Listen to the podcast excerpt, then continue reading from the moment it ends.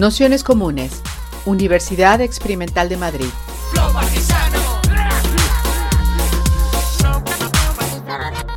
Toda la información en nuestro canal de Telegram Nociones Comunes o en nuestra web traficantes.net barra formación. ah, vale. Sí, gracias, gracias. No es lanzamiento de objetos. Bueno, pues sí, me toca el ingrato papel de cortar la música y meteros una pequeña chapa con vuestra con vuestro consenso, si os parece bien. Eh, en realidad esto es una sesión clásica de un, de un curso de nociones comunes sobre subcultura que se ha hecho en unas cuantas ocasiones. Aquí está Pablo para, para atestiguarlo, puesto que ha organizado todas. Pues igual, desde hace 10 años o así venimos haciendo esta sesión. Entonces, normalmente ha sido una sesión de un curso, ¿no? Eh, y en esta ocasión, pues nos ha parecido que era mejor hacerlo así, porque digamos que a diferencia de lo que han sido las anteriores sesiones en otros años, en otros momentos, pues resulta que estamos en un momento en el que hay un evidente renacer de todas las cosas raveras. Eh, el tecno, la música electrónica, electrónica de baile underground, como lo queramos llamar, está en un momento de crecimiento bestial. Y luego, pues porque en este mismo centro social hay un colectivo funcionante que, que está haciendo política en el centro social a través de las claves de la música de baile, de una determinada concepción de, la música, pero también de los espacios que albergan la música y de cómo se genera, digamos, eh, en qué condiciones.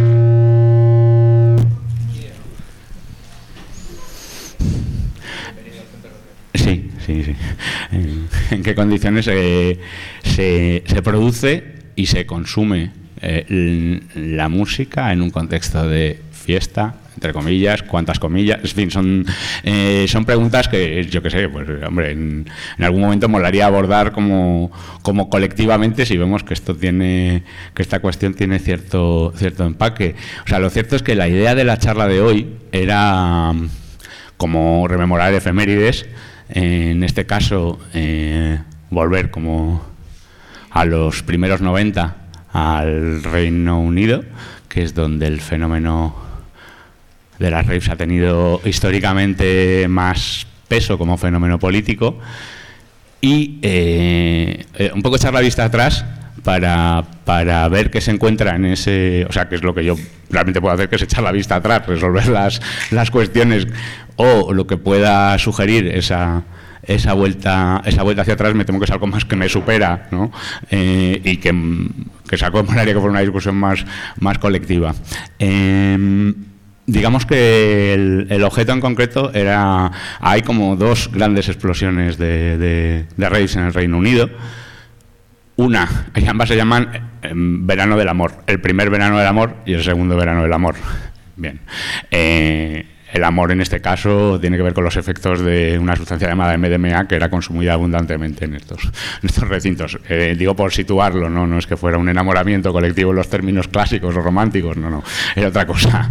Eh, digamos que que el primer verano del amor, o sea, la primera irrupción del fenómeno de las raves en Inglaterra, fue posiblemente el fenómeno subcultural más desbordante eh, conocido, quizás, porque bueno, se puede ir a los hippies, los 70, eran otras claves, desde luego era muchísimo menos eh, contemporáneo en el sentido de, que, pues bueno, eh, la música, los grandes festivales hippies y demás y contraculturales, pues no dejaba ser una cosa que hacían artistones como, qué sé yo, Bob Dylan, Joan Baez, pues gente que publicaba en multinacionales del disco, bajo los cánones de una estrella del rock and roll al uso.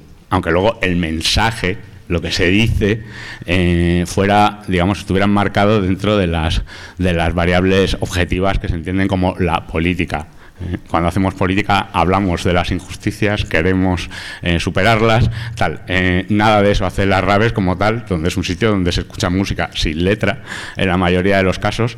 Eh, y que en principio es una enorme fiesta que nunca se acaba visto desde fuera, ¿no? O sea, es como no, es, digamos que genera en su aparición una confusión en el resto de digamos de, de la sociedad donde esto aparece absoluta y total y eso políticamente hay que tenerlo hay que tenerlo en cuenta porque es un rasgo bastante bastante señalado. en realidad, digamos que el circuito, si queréis, de por el que viaja la música en sí, em, pues tiene que ver con, digamos, las músicas underground, que están vinculadas como con la aparición del, hip hop, el electro, como son el house en Chicago, el techno en Detroit. En Nueva York hay varias variantes como de pregéneros de lo que sería el techno y el, y el house ya en 1985, 1986 pero claro, esto eran experiencias muy de, pues eso, vinculadas a las escenas eh, gays negras en Chicago, eh, escena negra en Detroit, también, también, también gay negro hispano en, en Nueva York. Digamos que eran muy de eh, resistencia de comunidades eh, estigmatizadas fundamentalmente, ¿no?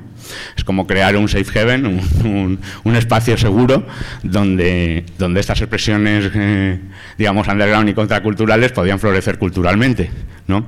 Eso, por supuesto, eh, y de eso, la palabra underground va de eso, implica unas exclusiones.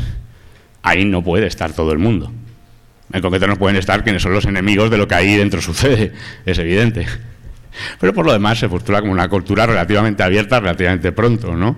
Pero claro, al dar el salto a, través de Ibiza, curiosamente, al Reino Unido, se convierte lo que era en expresiones digamos, muy, muy concentradas, muy de nicho underground, pues se convierte en un fenómeno de masas. Un fenómeno de masas en unos niveles no conocidos, entre otras cosas, porque la propia figura de la rave, digamos que es eh, un programa político de recuperación de espacios. ¿no? Hay un documental fundamental en toda esta, en toda esta historia sobre la primera oleada de, de las raves, que se llama High on Hope.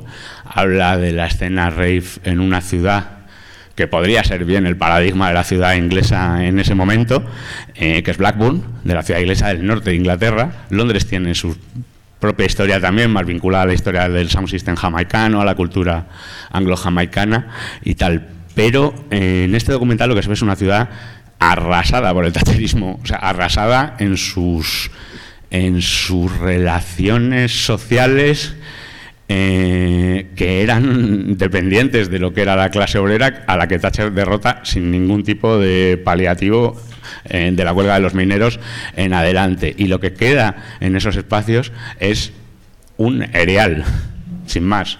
y parte de ese erial eh, es una cantidad de industrias, de espacios industriales abandonados gigantesco, ¿no? que no tenían más que eh, ser abiertos, poner un sound system y declarar que ahí estaba sucediendo una rave.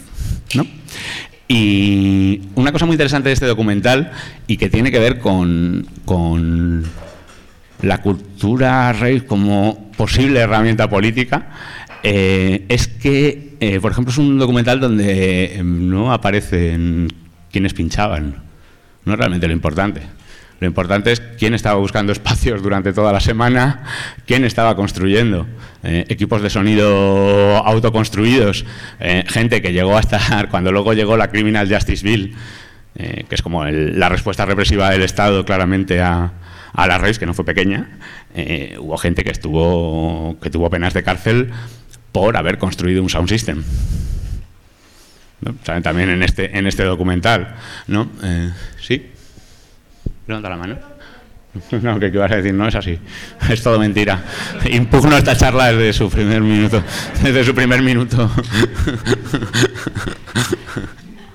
Bien, o sea que eh, lo interesante y, y luego cómo hablan de eso que sucedió la gente que eran sus protagonistas. O sea, realmente lo interesante ahí y a lo que remite, claro, con el paso de los años. ¿eh? Porque digamos que la hipótesis así como muy a huevo sobre esa primera oleada es que era una cosa tan atractiva, tan que llamó a todo un espectro de población que quedaba fuera o relativamente fuera de los planes del tacherismo voluntariamente o forzosamente, le interpeló de una manera brutal. Entonces, claro, lo que allí se encontraba, el tipo de uso de las drogas que se hacía, el tipo de extensión de la fiesta, el tipo de relaciones sociales que se generaban en, en, la fiesta era tan arrasador que no sabían muy bien lo que estaban haciendo ni hacia dónde se dirigía la máquina en general. Simplemente querían más y más y más. ¿no? ante la incomprensión absoluta de todo lo que quedaba fuera, insisto. esa primera, esa primera oleada de rey, sobre todo en el norte de Inglaterra, en Londres, y realmente enseguida se pone en unos números de asistencia, eh, pues eh, raves de 20.000 personas todos los fines de semana, cinco o seis repartidas por el territorio del Reino Unido, más las, que más las de menor entidad. O sea, desde el punto de vista del Estado, entre los años 90 y 92, o sea, hay un fenómeno, de, hay un desafío, o sea, hay un fenómeno de desacato. O sea, prácticamente cientos de miles de jóvenes eh, haciendo vida completamente al margen del Estado sin ningún tipo de pues hombre no aparte de que era incomprensible imaginaros a en ese momento gobernaba John Mayer, no sé si lo recordáis, una especie de como de señor como con gafas, al que le, explicaban que había unos hippies, por llamarlos de alguna manera, que llevaban tres días ocupando un espacio, tomando drogas y escuchando una música de boom, boom, boom. Pues claro, como no, esto no puede suceder en Gran Bretaña, esto es un para empezar es incomprensible. Y luego otro fenómeno que este lo cuentan muchos de los que estaban de los que estaban en aquel ajo es que toda la publicidad negativa se volvía positiva, ¿no? Era como eh, personas vestidas de payaso regalan drogas en fiestas, en fiestas, en fiestas ilegales. La veña quiero.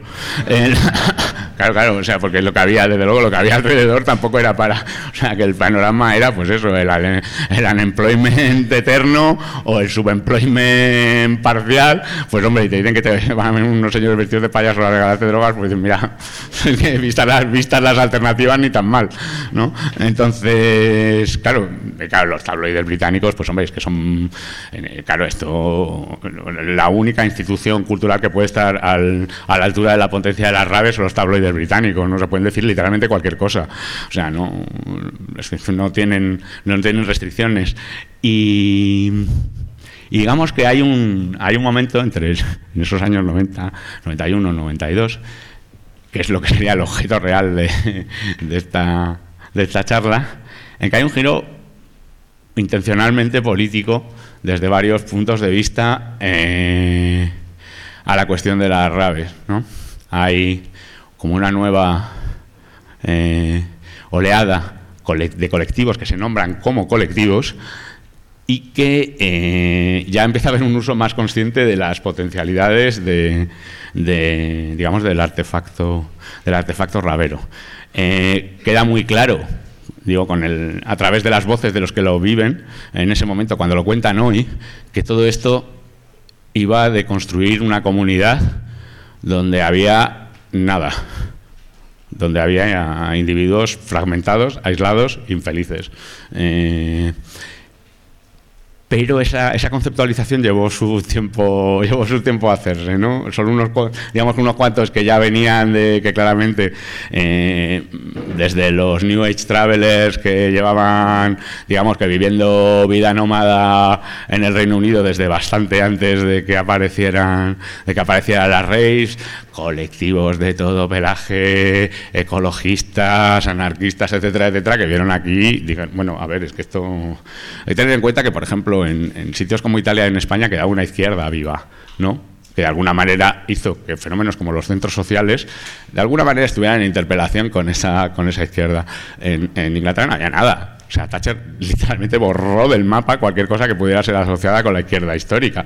Entonces, realmente, eh, quitándole esa capa ideológica entre la práctica ocupa y lo que hacía y lo que hacían en el norte de Inglaterra, buscando durante toda la semana cómo acondicionar espacios eh, abandonados que no son de tu propiedad legal, pues es muy parecido.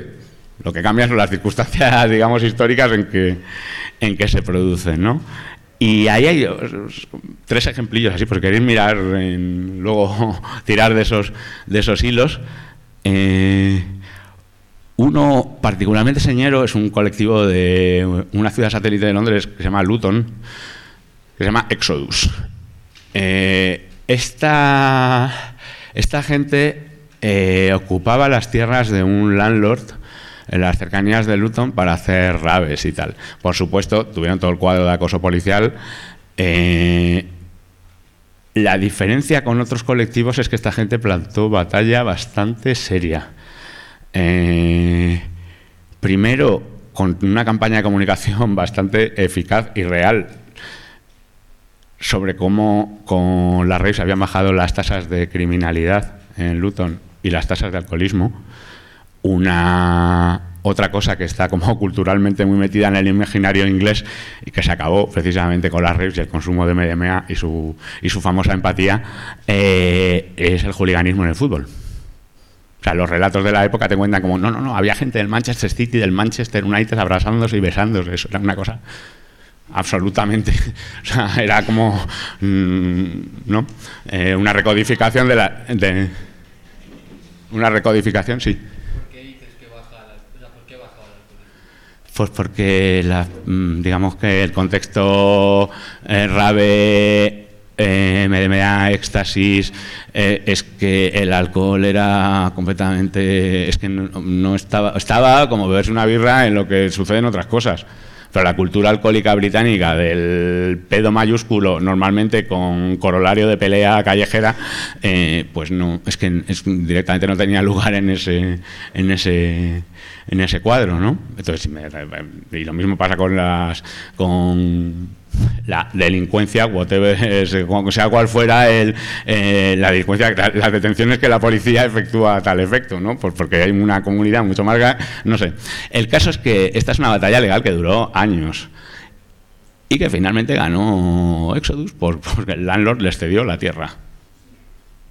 O sea, crearon una capacidad permanente, eh, siguen creo que siguen haciendo fiestas una vez al año por lo menos, donde vive gente, donde se crea una experiencia de vida comunitaria, pues, una, una posible evolución de la cuestión.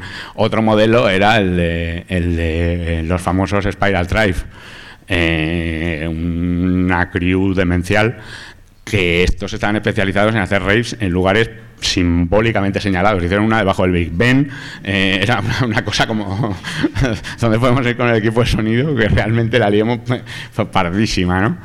Y esto, sin embargo, su modelo fue más agreste y tuvieron que eh, salir por patas al continente eh, después de la rave de Castle Morton, que es como el evento central de toda esta, de toda esta oleada. Otro colectivo muy interesante, también por lo que, digamos que cuando Spiral Drive se marchan al continente y empiezan a evangelizar con, el Evangelio Rave, cosa que, prende particularmente bien en sitios como Francia, eh, movimiento totalmente a su aire de tecnivales, free parties, eh, etcétera, etcétera, digamos que hay un, balance hacia la cultura o la sub subcultura del tecno hardcore, del industrial, de el sonido más duro, más largo, más tal pero digamos que, en, el Reino Unido no era exactamente así. ¿eh? Hay un, de hecho, hay un colectivo que es musicalmente súper interesante porque hacen house, en principio es, es, una música como menos de menos golpeo, pero que sin embargo fue sobre la que se construyó toda la escena en, el Reino Unido y que eran fundamentalmente un grupo de ocupas de Nottingham eh, que viajaban por con su sound system por todo, haciendo alianzas con distintos grupos, etcétera, etcétera. Y esta gente, pues su salida fue mucho más, digamos, como tercer ejemplo canónico, fue mucho más eh, de eh, generar toda una infraestructura propiamente musical. ¿No? sellos, productores buenísimos, pero que, que, no están, que no vienen, digamos, de, que vienen de un medio políticamente consciente y que quieren hacer algo con esa conciencia política. ¿no? El evento central de esta de como de esta oleada de raves fue la rave de Castelmorton, que es un sitio en la bucólica región de los Cotswolds, como con colinas muy bonito y tal, muchas ovejas, y, ahí hubo un encuentro promocionado, entre otros, por estos tres colectivos, que reunió a 80.000 personas durante ocho días de fiesta. Entonces, eh, digamos que Bien, eh, era un ordago a la grande desde el punto de vista del Estado, o sea, básicamente intolerable. Eh, hay una serie de vídeos en YouTube que si los queréis ver son muy reveladores del tipo de conflicto que esto generaba, en el que por supuesto las noticias entrevistan a los habitantes de los pueblos, que están horrorizados, no, o sea, es una cosa como las llamas del infierno directamente que hace la gente en nuestros prados, eh, noticias de ovejas muertas o muy estresadas. Y no, no, el tema de las ovejas es muy importante en la cultura rave. El, la rave campestre, claro, porque luego está la urbana y ahí no hay ovejas. El, el caso es que, o sea, que yo era un evento, o sea, directamente, pues eso, la, mayoría de las fotos de Castelmorton son aéreas, para que os hagáis una idea de, para pillar toda la longitud del recinto, ¿no? Eh, van a hacer 20 años de tal evento, y esto pues ha generado un debate en la prensa inglesa, porque claro, algunos de los que estaban en ese fregado, pues ahora están en, escriben artículos y esas cosas. Y y como digamos que ha habido pues un revisionismo histórico, es decir, eh, salvemos el buen corazón de los raveros que iban ahí a, divertirse con buena fe y señalemos a estos fanáticos como Spiral Tribe que no se dieron cuenta de que, de que había un deseo de, de, como de fiesta muy loca, pero que parase en determinado momento. Eh, digamos que se, está, se borra toda la huella de toda esa parte política, decir, no, no, no, es que lo que queremos es estar 8, 10 días, 20, los que sea, 80.000, 100.000 personas las que haya. Y, y eso viene al hilo, además, de una de las respuestas, porque claro, la, famosa respuesta del Estado, aparte de que, bueno, en fin, eh, la policía cargando en raves es algo que sucede desde relativamente pronto, sobre todo en el norte de Inglaterra. Esto lo cuentan también muy bien en High and Hope. En muchos de los sitios que eran epicentros de esa escena de raves fueron los epicentros de las huelgas de los mineros. Tenían las comisarías de antidisturbios más grandes de toda Inglaterra. Estaban preparados para la guerra. Lo de los mineros fue una guerra directamente. Cargas eh, con equipos de antidisturbios. Además, fíjate tú, además allí todo el mundo. Uh, de repente todo lleno de antidisturbios. No, no, es que es una cosa como de. no, es que les costaba reaccionar O sea, claro, es una cosa como que no puede ser, forma parte como de la escenografía. ¿no? puede ser que haya aquí un montón de tipos con porras dispuestos a rompernos la cabeza por esto. Pues sí, estaban. Y eso, o sea, la respuesta legal que generó eso fue una ley llamada Criminal Justice Bill, en la que eh, directamente, y esto es el texto de la ley, se prohíbe la exhibición de música repetitiva en el espacio público. Repetitiva, te dice mucho del punto de vista del legislador. Estoy aquí intentando escribir leyes y tengo unos raberos, pum, pum, pum, me molestan. el, eh, se aplicaron, o sea, se aplicó toda la represión posible sobre esto hasta el punto que eso, pues Spiral Tribe tuvieron que coger sus preciosos camiones militares robados del ejército y pirarse a Francia, porque es que básicamente se iban a la cárcel. Bastante gente pagó con cárcel menor, multas ni se sabe, y lo que se logró es encerrar esto en algo llamado escena de club, que funciona bajo parámetros, digamos, comerciales, capitalistas, normales entre comillas, ¿eh? entre comillas, porque, claro, digamos que, por ejemplo, en el Reino Unido hay una cultura de club muy anterior a esta y que, y que siempre ha sido de alguna manera el reservorio de las, de las, de las subculturas. Los mods, los skins, eh, los propios punk usaban el, el club como club social de alguna manera. Entonces, digamos, no es una simple operación de, de, cooptación, aunque en última instancia lo que hace es quitar toda la energía política de transformación de la red y meterlo en sitios mm, mucho más controlables. ¿no? Eh, toda la escena de superclubes ingleses, que son una barbaridad, viene de aquello. Los números de, de, lo que fue de lo que fue esa oleada en un momento dado, en Inglaterra, la noticia era, eh, cada fin de semana hay 3 millones de consumidores de éxtasis. 3 millones de consumidores de éxtasis. Es muchísimo. O sea, es una locura. O sea, decir, una transformación que no puede dejar de tener consecuencias en el medio y en el largo plazo. Una transformación es subjetiva. Puede haber gente que sale por distintos motivos, sale de ese, tipo de escenas, pero sale completamente transformada. O sea, nunca va a ser, nunca va a ser ya lo mismo, nada. ¿No? Entonces, digamos que eso, eso digamos que ha dejado efectos subjetivos mm, de, de larga y media duración, pero es evidente que el, como, bueno, sí, en Inglaterra siempre ha seguido habiendo, habiendo race, pero en un circuito mucho más puntual, localizado y desde luego no en las cifras en las que se planteaban en esos momentos. Eran espacios también extraordinariamente plurales para el momento. ¿eh? Eh, público, público gay, negros, blancos, eh, todo metido en un... Digamos que el, eso deja un pozo muy, muy fuerte. ¿eh? como sucedió con las raves en Estados Unidos, donde eh, en las ciudades del Midwest, Detroit, Chicago, eh, Nueva York coincidían negros y blancos. Quien conozca un poco Estados Unidos sabe lo importante que es esto. O sea, porque realmente son, culturalmente hay unos niveles de segregación fuerte. Algo es o de negros o de blancos, pero de las dos cosas a la vez no suele ser. ¿no? Y esto, digo, para que se tenga, se tenga en mente cómo determinadas transformaciones que han venido viniendo luego a lo largo de los años, uh, pues tienen, tienen una raíz bastante plausible en, este, tipo de, en este tipo de fenómenos. Em, desde entonces, la verdad que no hemos tenido mucha noticia de, aparte de, digamos, un circuito ya muchísimo más reducido de, organización de, eventos en clave, en clave de la cultura red clásica, pues no ha habido mucha noticia de esta cuestión. Sin embargo, pues yo diría que en los últimos años hay un renacer, mm, un interés renovado por toda esta cultura, pero que yo creo que se plantea desde un punto de vista, desde luego más cercano a la, si queréis, al segundo verano del amor que al primero, que el primero era directamente, o sea, es que me da todo exactamente igual, no, o sea, solo quiero ir a estas fiestas y estar allí todo el tiempo que pueda. Em, con esa decantación segunda de la que hay algunos, algunos pioneros, estos, estos colectivos pioneros que ya empiezan a plantear como, no, no, no, esto es una herramienta para, para el conflicto político, para el antagonismo. ¿No?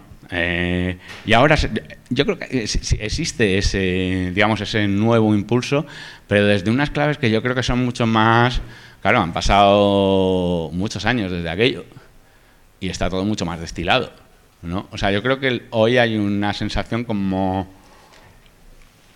como de que es posible hacer algo desde aquí que no sea literariamente, o sea, desde estos parámetros, que no sea necesariamente eh, una iluminación de subidón de pasti, de no, no, no, esto, ¿veis esto? Qué grande es, como estamos todos a una, pues lo mismo, pero todo el rato. No, no es exactamente eso, ¿no? Que era un poco la visión de la unidad, de, la comunidad, de la recuperación de los vínculos, que era realmente el fenómeno eufórico, no era la droga en sí sea, la, experiencia compartida con un montón de gente que hasta el momento de entrar en ese lugar pues eran perfectos desconocidos. Sin embargo, compartir, compartir, digamos que genera, pues genera una renovación de la comunidad, genera una, renovación también de los, espacios, de los espacios urbanos. O sea, donde suceden estas cosas, normalmente eran sitios que eran vertederos hasta que llegaron las burbujas inmobiliarias y entonces ya sí hubo que echar también a los, a los raberos, etcétera, etcétera, porque se metían en medio de fenómenos inmobiliarios, que esto pasa mucho incluso con los clubes en Inglaterra. ¿eh? Cuando un club está demasiado en medio de un... No, no, es que este barrio ya no está para que aquí haya gente en los domingos a las 6 de la mañana liándola. Fuera aquí, molestos, ¿no? Eh, o sea, como pequeños bantustanes que están controlados por el poder, que hasta aquí sí, hasta aquí no. Eh, no, se, no se autodeterminan las condiciones y tal. Otra cuestión que, se aborda en, casi todos los relatos de la época es, eh, los que son honestos, eh, es las contradicciones de este hecho en sí. Eh, generar un espacio de, digamos, innovación cultural totalmente al margen del Estado tiene sus riesgos, es evidente. Ya hay gente que opera al margen del Estado para distintos tipos de economías. Eh, las relaciones con el narcotráfico organizado, eh, los intentos de cooptación por ese lado, como o sea, qué tipo de qué tipo de conflictos hay en ese sentido. Es algo que también dicen, o sea, se cuenta mucho en las narraciones de la época y que no es, o sea, dentro de que, claro, es, es, obvio que eso, que eso existe, o con las mafias, etcétera, etcétera, qué relación tiene con esos espacios donde hay mucha gente, hay mucho dinero potencial, aunque no, eso también es algo que insisten todos sus protagonistas en el minuto uno, es decir, esto es, esto es prácticamente antagonista, o sea, eh, con el dinero, eso, o sea, esto, el dinero justo para que, para que la semana que viene tengamos otra, porque se incurren costes, o sea...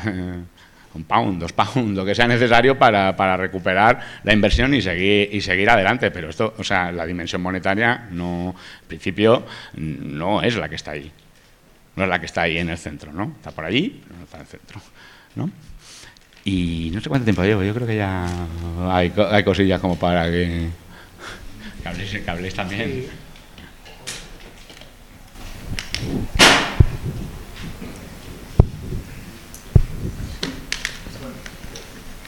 Vale, yo te, eh, me quería comentar, eh, bueno, primero muchas gracias por la charla, me ha parecido muy ilustradora y, y gracias. Eh, y luego, o sea,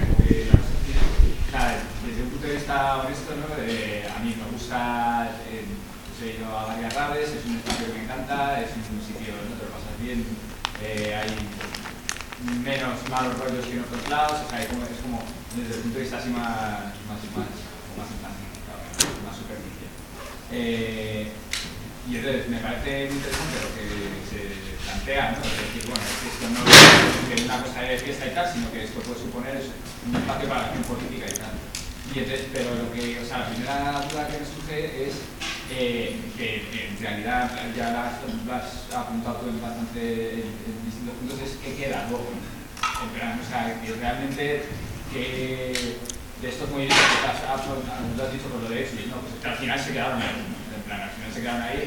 O a través de, de, la, de, lo que decías de la experiencia subjetiva, ¿no? No es que gente, o sea, a lo mejor también incluso, pues, eh, no, o sea, como que es un elemento transformador, ¿no? A nivel personal, eh, y, y, simplemente, o sea, que tampoco era, no sé si es una pregunta no, pero aparte de eso, o sea, ya no, no tanto lo que ha sido, sino a lo mejor qué cosas a lo mejor a hacer nosotros, que, por ejemplo, como esta charla, o sea, quiero decir, eh, para, en este sentido, para que eso sea un elemento transformador, eh, pues real, y sobre todo si es transformador, cómo, o sea, hacia, dónde, cómo tenemos como la seguridad hacia dónde lleva, ¿no? O, que, o hasta qué punto queremos eh, que vaya hacia un lado o, no, o sea, no sé. No sé, o sea, también lo digo... Mm, pero, pero yo no puedo responder a eso. Es, absolutamente imposible. Eh, eh, todas cosas, porque no ha sucedido todavía. Es decir, en el caso de la experiencia inglesa, que es la. Es que. O sea, la represión fue brutal. Brutal. O sea, es un fenómeno que no llegó a. O sea, que lo cortaron muchísimo antes de que se supiera que puede, que puede dejar esto para el futuro. Dejó bastantes cosas, pero no en los términos en los que se había planteado, porque esos estaban fuera de la ley inmediatamente o sea, perseguidos, no fuera de la ley legal, sino fuera de la ley señalado y perseguido, que es una diferencia bastante importante. Eh, entonces, queda el... Por eso digo que lo importante es pensar desde ahora, es decir, ya sabiendas de que la última y única experiencia histórica relativamente potente que tenemos para, para ver esto, eh, pues fue una derrota, porque tampoco nadie estaba preparado para la guerra. Estábamos para paz, amor y unidad, que es lo que mola, ¿no? Entonces, mm, ¿me entiendes? Es que no entraba en la cabeza un combate de ese estilo, un poco por adanismo también, ¿no? Eh, ahora con el tiempo y con el beneficio de toda una historia detrás, ¿a qué se puede aspirar? Pues yo creo que es una pregunta abierta y es una súper buena noticia, la verdad. Eh, vamos, yo muchos años eh, formando mm, parte de escenas de tal y no he visto un punto de ebullición como el que hay ahora mismo con esto en toda mi vida. Entonces, creo que son esas preguntas son las preguntas a hacerse en general. ¿Esto sirve para, para hacer qué cosas? Eh, cuáles son las contrapartidas, eh, salimos ganando en esa operación, queremos otras contrapartidas. No sé, creo que es una pregunta abierta y que a mí me parece fascinante intentar contestar, la verdad.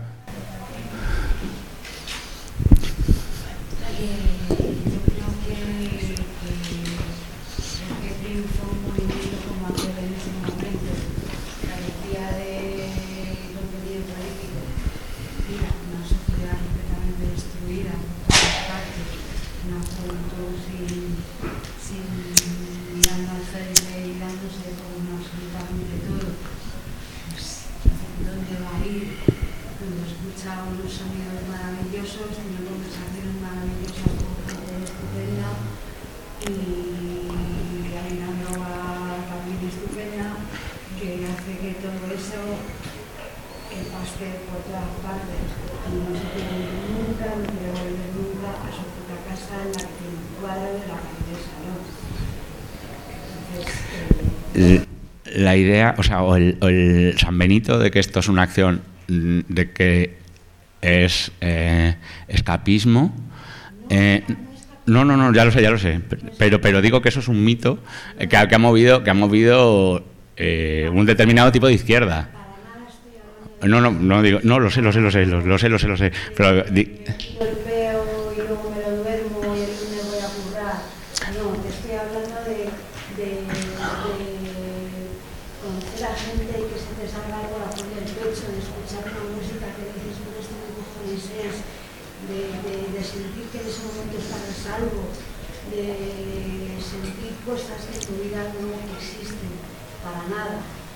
Y supongo que a hacer una pequeña revolución, eh, pues eh, como tú has dicho, a, en esos pequeños resultados de pues, eh, cero peleas en cero, tres, cuatro, quince peleas en bares, menos estrés, mayor salud mental, incluso. Sin duda. Que es un club, un club es eso, un club es, un, es un, un club, un, una, escena, una escena, es un amplificador. ¿Vale? Tú estás ahí escuchando música, te está poniendo música, está enseñando cosas a gente, la gente está hablando, se está contando experiencias, se está contando libros que se han leído, son, es, es, es todo, Pero di, es todo compartir cosas mm, y eso eh, no lo hay, no hay psicólogos, no hay, no hay medios, no hay, o sea, es un llamar la atención a la sociedad de que, vale, si nos estamos drogando, somos una puta mierda, pero todo esto no lo estáis dando como sociedad, y lo tenemos que hacer de esa manera. Mm, Yo creo que, a ver, hay dos cosas ahí, como una es eh, un determinado discurso de eh, la RAVE como un como eh, eh, digo discurso interesado en los países donde queda izquierda desde las izquierdas en la mayor esto no es político lo político es un régimen de asambleas eh, férreo donde órdenes del día y en general el sacrificio y el pasarlo mal no entonces eso eso digamos, digamos que ha sido, un, ha sido un conflicto muy presente, ¿eh? en Italia, en España, en Francia, en Inglaterra menos porque directamente eh, son los mm, partidos Tory. No hombre, claro, pero es el- el- personas que son y a luego seguir haciendo lo que nosotros les decimos. No, ellos van allí a hacer una parte de, lo, de, de, de, de la mierda del mundo en el que vivimos, de cómo son sus padres, de, de mil cosas a través de la música a través de lo que sentimos con, con esto. Esto, esto, esto nos, nos- O sea, el problema, el, el- el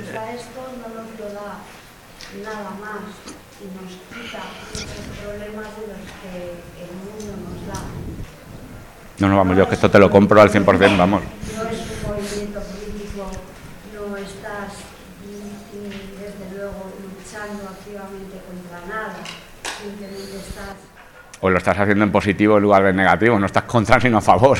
Es que eso eh, que es que está, está a favor de un determinado tipo de relación. No quiero pecar de bandarra que va y se pilla todo el moco y le da igual todo. No, estoy, estoy apoyando, joder, todo, todo, todo, todo pues todas las Sí, sí. que me he pegado, todo lo que he aprendido, todo, de todo lo que he oído y todo lo que he cogido, como toda esa gente, ¿sabes? Entonces, eh, yo creo que cuando todo eso, todo ese movimiento se ha pervertido, es con esto. Vamos a, vamos a pasar más palabras porque hay un par de ellas. sí. Como creo que llevas un rato con la mano levantada, no sé si alguien más quiere decir algo. Ok, Miguel, y vamos aquí, continuamos. Eh, Dale.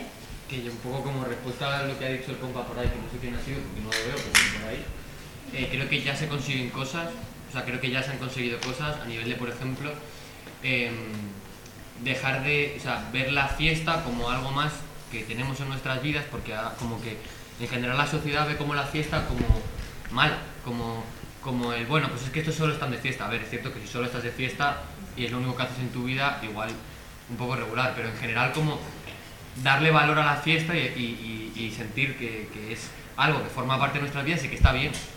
Que, está bien estar de fiesta que, y además da la posibilidad a que gente que por ejemplo está empezando a pinchar o está empezando a producir eh, pueda montarse su movida con sus amigas montarse un son como pueda y, pinchar y, enseñar lo que esa persona quiere enseñar a las demás y que esté bien. Que eso antes de, lo que son las raves no, no estaba, es como fiesta es igual a malo. Y no, no tiene por qué. Sí, eh. Eh, yo te quería preguntar, eh, yo te quería preguntar por si conoces la situación de antes del Brexit, después del Brexit en Inglaterra, tema Raves, Bristol, Londres, Extra Radios y Travelers en Europa, básicamente. O sea, si conoces la situación. No. la verdad que la verdad que no eh, pero sí que o sea sé que hay sé que hay un renacimiento de la cuestión eh, Sí, sí, en Francia, Francia es un... Sí, sí. creo que hay un momento eh, global de esto.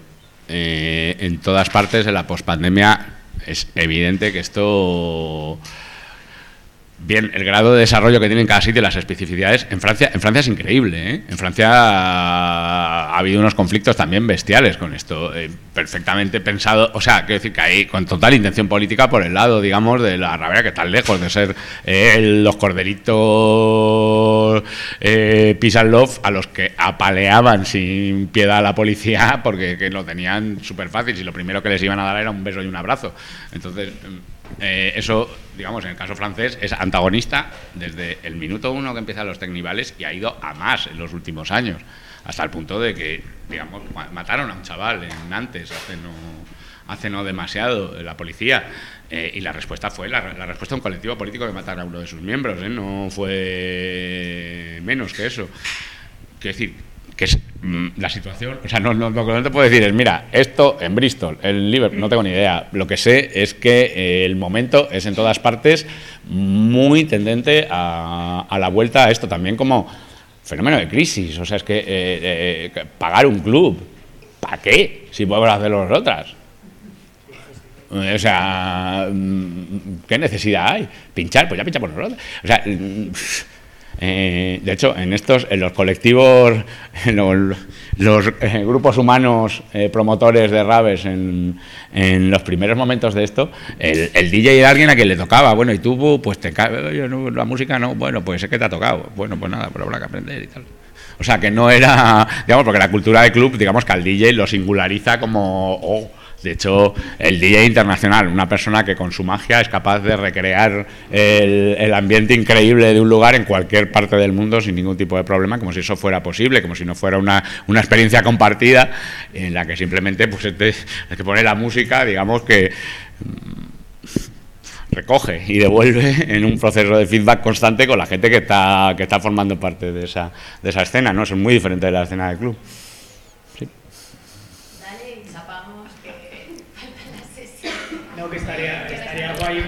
pregunta de vinculación entre la cultura rave y el reclaim de streets y los sistemas de desobediencia civil. Bueno, claro, claro, claro, es que eso viene, eso viene, viene, viene, viene de ahí.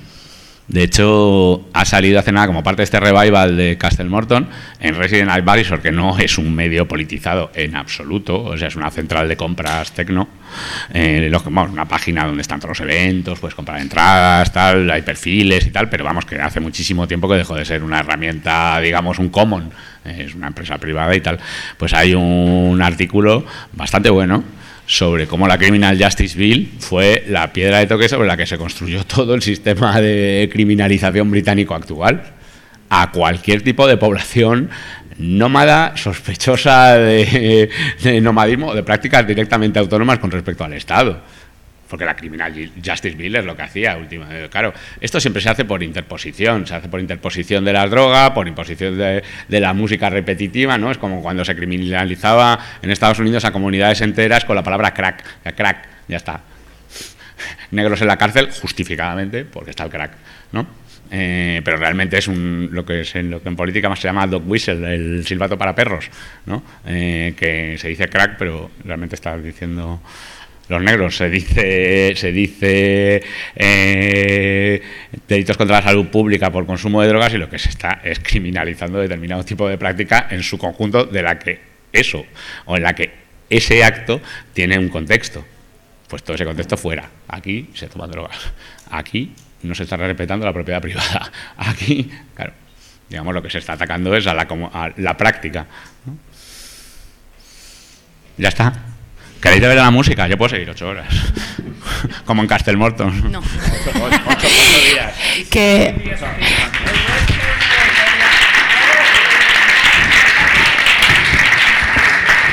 Vale, gracias a todas por prestaros a todo, incluso a parar la música para sentaros aquí a escuchar a Isidro y a charlar un rato. Ahí quedan como todas las preguntas que nos hacemos y tenemos toda una vida para encontrar las respuestas. Así que avanti. Hay eso que hacer muchas eso hay que hacer muchas fiestas.